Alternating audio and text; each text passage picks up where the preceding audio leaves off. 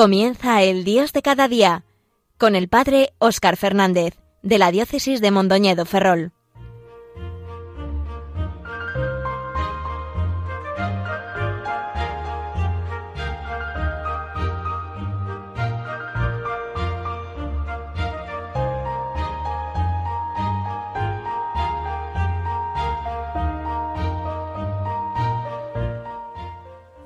Muy buenos días y un saludo a todos cuantos sintonizáis en estos momentos Radio María. En una nueva ocasión nos volvemos a encontrar en este rato de El Dios de cada día.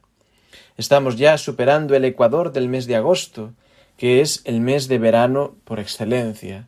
Acabamos de celebrar hace pocos días la solemnidad de la Asunción de la Virgen María en cuerpo y alma a los cielos, la Pascua de María, su participación plena en la vida resucitada de Jesucristo.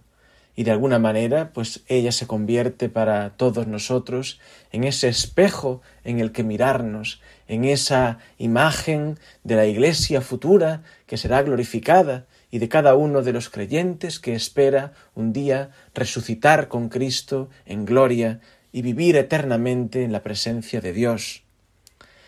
Eh, durante esta semana, pues tenemos muy presente este misterio de la Asunción de María, y de hecho a los ocho días, aunque este año coincide en domingo, eh, hacemos también memoria de su coronación como reina, porque María, al ser asunta a los cielos, es también coronada como reina de toda la creación, ella siendo tan humilde, tan pequeña, eh, por voluntad de Dios, fue creada inmaculada, fue la Madre de Dios la que dio a luz al Salvador del mundo sin perder la gloria de su virginidad y que terminada su, su peregrinación por la tierra es asunta a los cielos y es coronada como joya de toda la creación. Y desde allí pues nos sigue protegiendo y cuidando como madre a quienes todavía estamos en la tierra peregrinos luchando contra las batallas que nos hace, eh, que nos provoca el, el dragón infernal, el demonio y todas las dificultades que nos acarrea la vida, que no son pocas.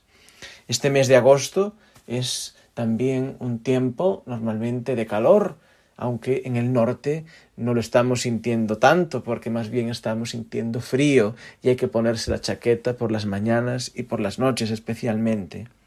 Y es un tiempo, el mes de agosto, un tiempo de vacaciones para muchos de vosotros, un tiempo de estar en familia, y ojalá pueda ser así.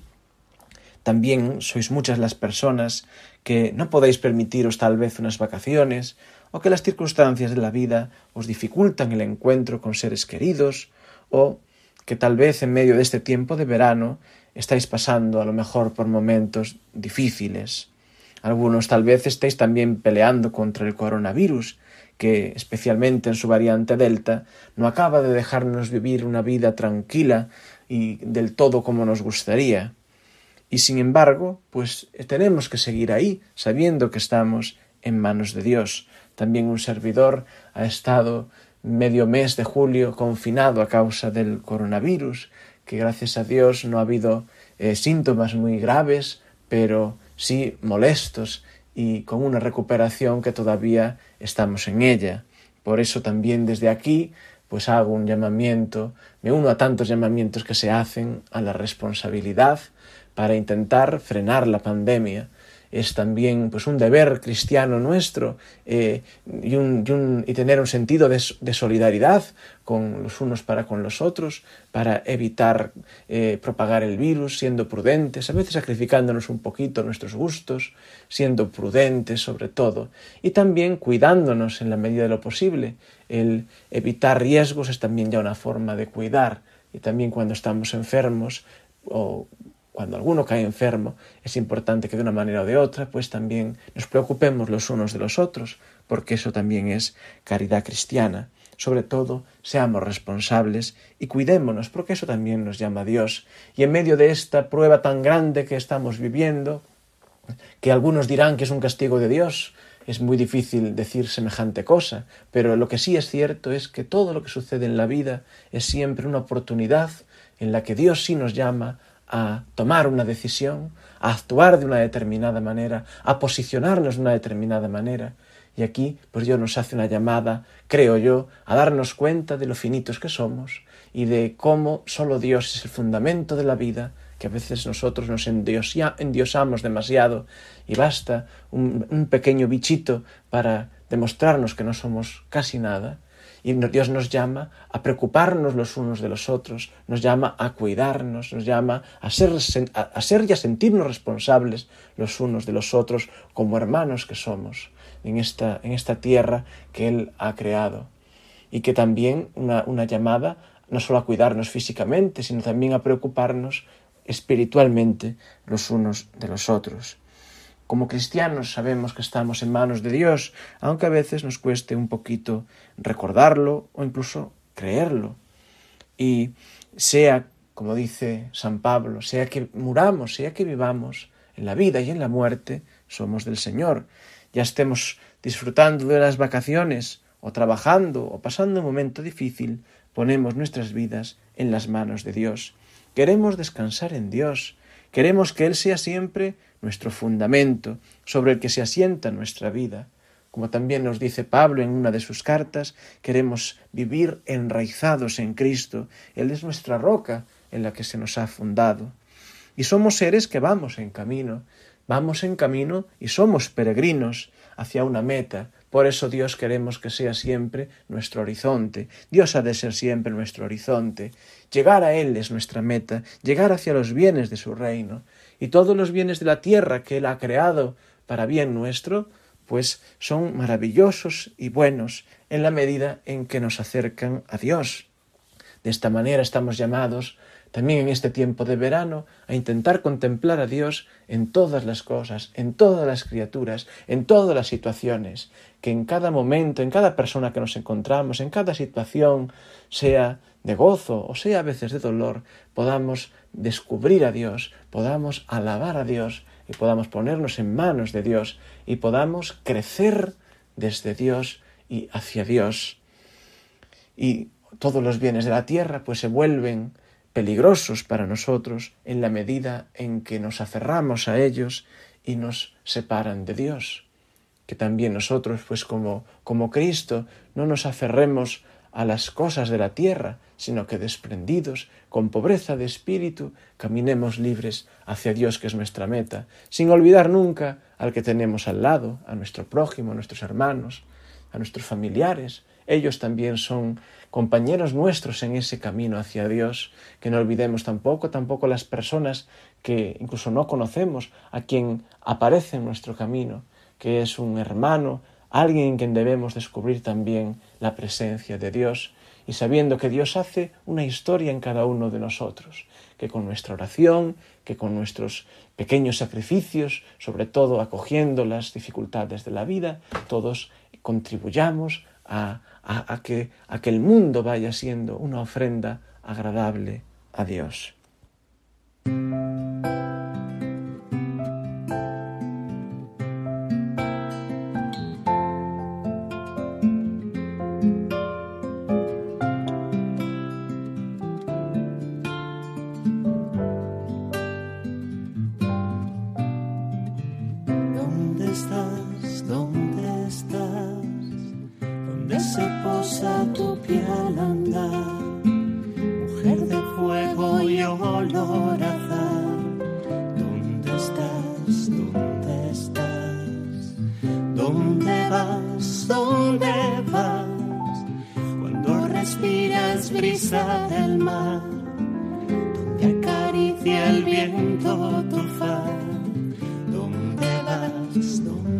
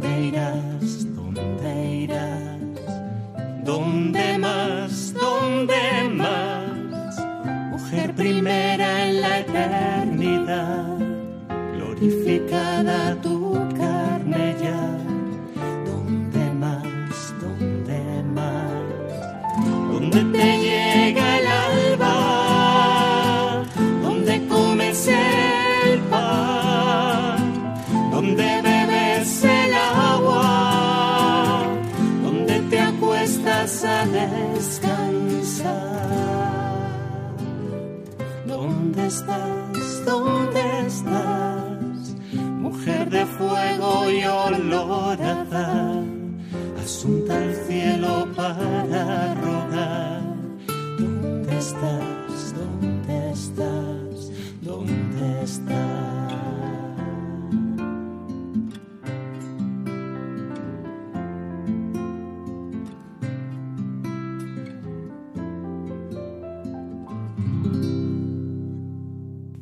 Estáis escuchando Radio María, el programa El Dios de cada día. Hoy os habla Óscar Fernández, sacerdote de Mondoñedo Ferrol. En estos últimos meses estoy estudiando con un poco de detalle una imagen que aparece algunas veces en la Biblia. Es la imagen del árbol de la vida. Lo llamo una imagen porque es mucho más que una realidad concreta, un simple árbol real o literario. Tiene también un valor de metáfora, pero va mucho más allá sea también de símbolo, sea como sea, está apuntando a algo mayor, que a veces es difícil de precisar. En todo caso, es la idea de una fuente de vida para ser eternamente joven, de un, lograr una longevidad permanente o una vida que no se acabe y que sea vivida en plenitud. Son algunas de las ideas que sugiere la imagen, la metáfora, la realidad literaria del árbol de la vida. Y realmente esta imagen aparece muy poquitas veces en la Biblia, sin embargo ha tenido una gran repercusión en nuestra cultura, en el arte y en general en nuestro imaginario, también en la reflexión de, los judíos de la época cercana a Jesús. Y en la época de Jesús era un tema eh, que suscitaba muchas preguntas y mucha reflexión. En el relato del Génesis, en los capítulos 2 y 3, aparece al principio y al final porque realmente el protagonista es el árbol que del conocimiento del bien y del mal, no el árbol de la vida. Pero al principio, en Génesis 2.9, eh, se dice que Dios hizo brotar del suelo toda clase de árboles, y el árbol de la vida en medio del jardín, y el árbol del conocimiento del bien y del mal. Y es, y sucede toda la historia del relato de la creación, y es después, y de la caída, y de la transgresión, y es justo después cuando en Génesis 3, 23 y 24 se dice cómo Dios cerró el paso al árbol, al camino del árbol de la vida, para que el hombre no comiese de él y viviese para siempre. Y se explica cómo lo expulsó del jardín y puso a los querubines con la espada de fuego para guardar ese camino. Los padres de la Iglesia entendieron que en la situación de pecado comer del árbol de la vida y ser inmortal sería una gran desgracia para el ser humano. El ser humano busca con frecuencia lograr esta inmortalidad y a veces no se da cuenta de que sería pues un infierno vivir en esta condición para siempre. Incluso la muerte, así lo decían los padres de la Iglesia, fue una medicina, una liberación que Dios dio al hombre en su condición actual. Y sin embargo, ya los judíos que meditaban la Torá y muchos de los profetas y por supuesto los padres de la Iglesia después de Cristo comprendieron que ese camino al árbol de la vida no había sido cerrado para siempre. Los judíos ya intuyeron que en la Torá, en la ley que Dios fue revelando de manera especial a Moisés en el Sinaí, pero no solo, no solo en ese momento, en la ley, en la Torá, se abría de nuevo el camino hacia la vida. Y el libro del Deuteronomio dice explícitamente que Dios pone ante el israelita dos caminos, el de la vida y el de la muerte. Esto sigue siendo válido también para nosotros y que depende mucho de la elección de cada uno, una elección libre. Si cumples los mandamientos de la Torá que hoy te manda el Señor, vivirás. Sin embargo, si vas por otros caminos y te desvías, pues será irás por el camino de la muerte. Evidentemente aquí vida y muerte se refiere mucho más que a una simple realidad biológica, porque vivir es algo más que simplemente sobrevivir y que tus células continúen vivas. Eh, por aquel entonces, en la época en que se escribe el Deuteronomio, la idea de una vida más allá de la muerte estaba todavía lejos del pensamiento judío, sino que se entendía en la clave de una vida larga y próspera, Cumplir la ley es sinónimo de cumplir la voluntad de Dios, de ser uno como se debe, y la consecuencia es vivir abundantemente. La idea de una vida eterna, sin embargo, no está del todo lejana, porque está un poco en el trasfondo y, se deja ver, se trasluce detrás de todas estas ideas de una vida próspera y larga. Después los profetas, por ejemplo, como vemos en Isaías en el capítulo 65, eh, se profetizan, eh, profetizan y hablan de unos cielos nuevos y de una tierra nueva que Dios va a crear, donde el paraíso será recreado. Aparecen muchas ideas que son retomadas del relato del paraíso, y donde el ser humano se presenta que vivirá como los árboles y como el propio árbol de la vida, según dice la versión griega, en un estado de felicidad, donde incluso la creación estará en paz y armonía consigo mismo y con el hombre. Y hay esas imágenes que aparecen también otras veces en el libro de Isaías. El lobo y el cordero pacerán juntos, el león comerá paja.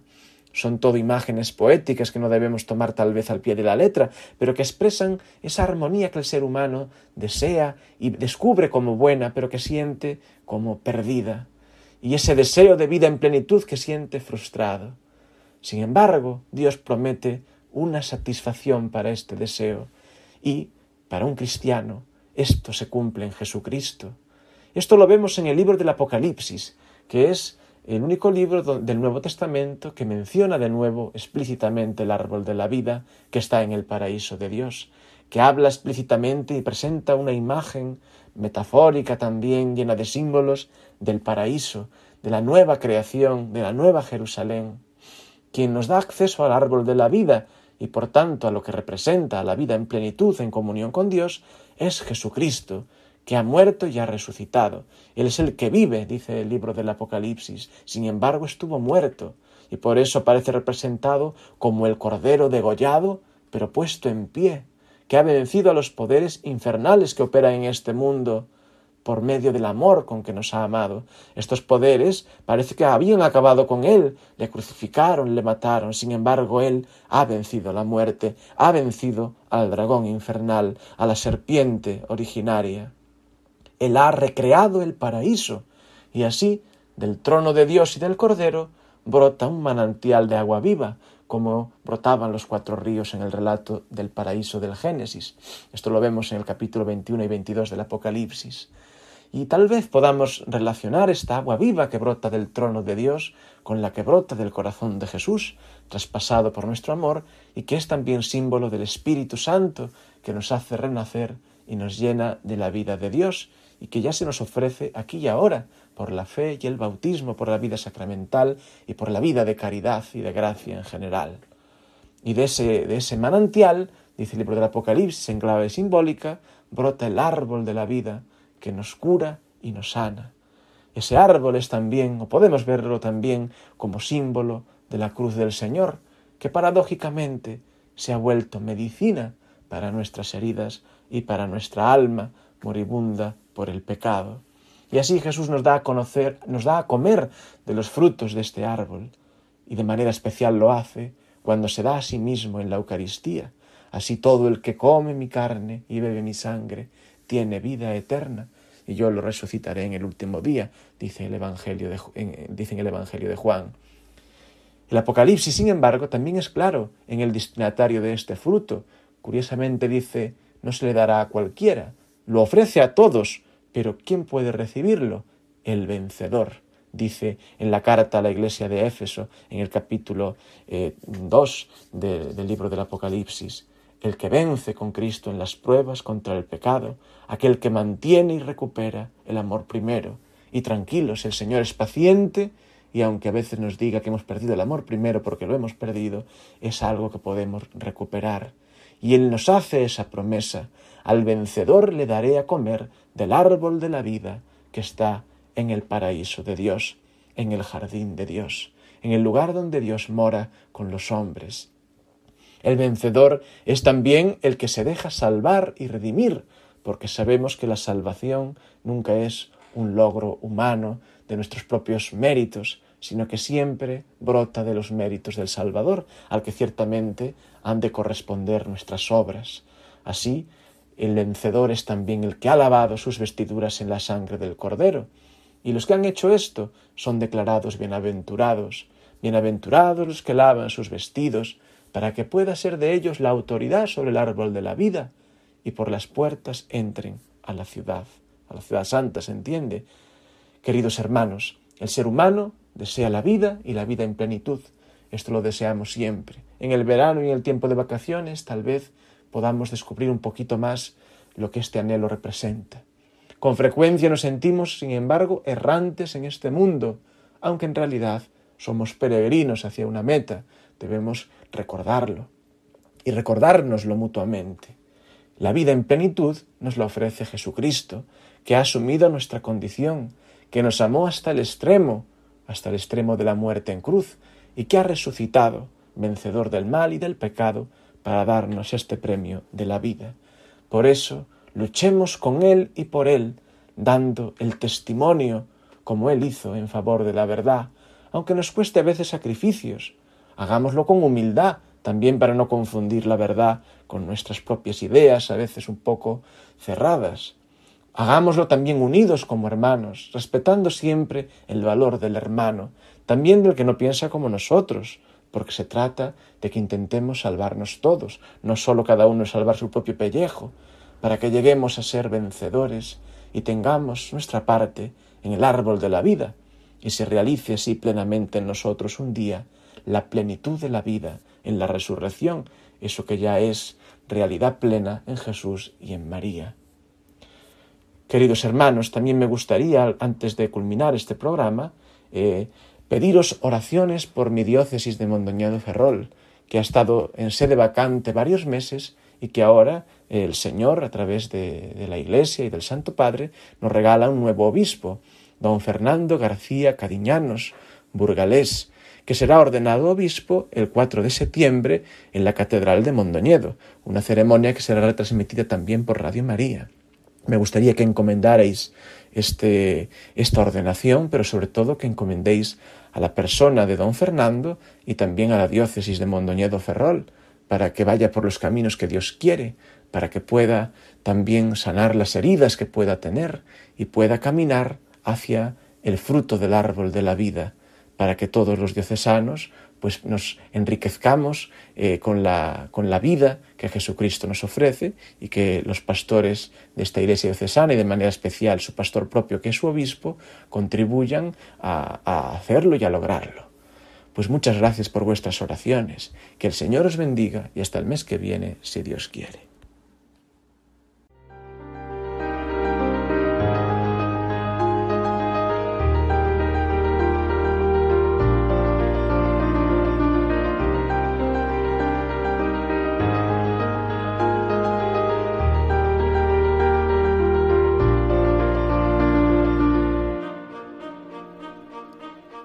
Finaliza en Radio María El Dios de cada día, dirigido por el padre Óscar Fernández, de la diócesis de Mondoñedo Ferrol.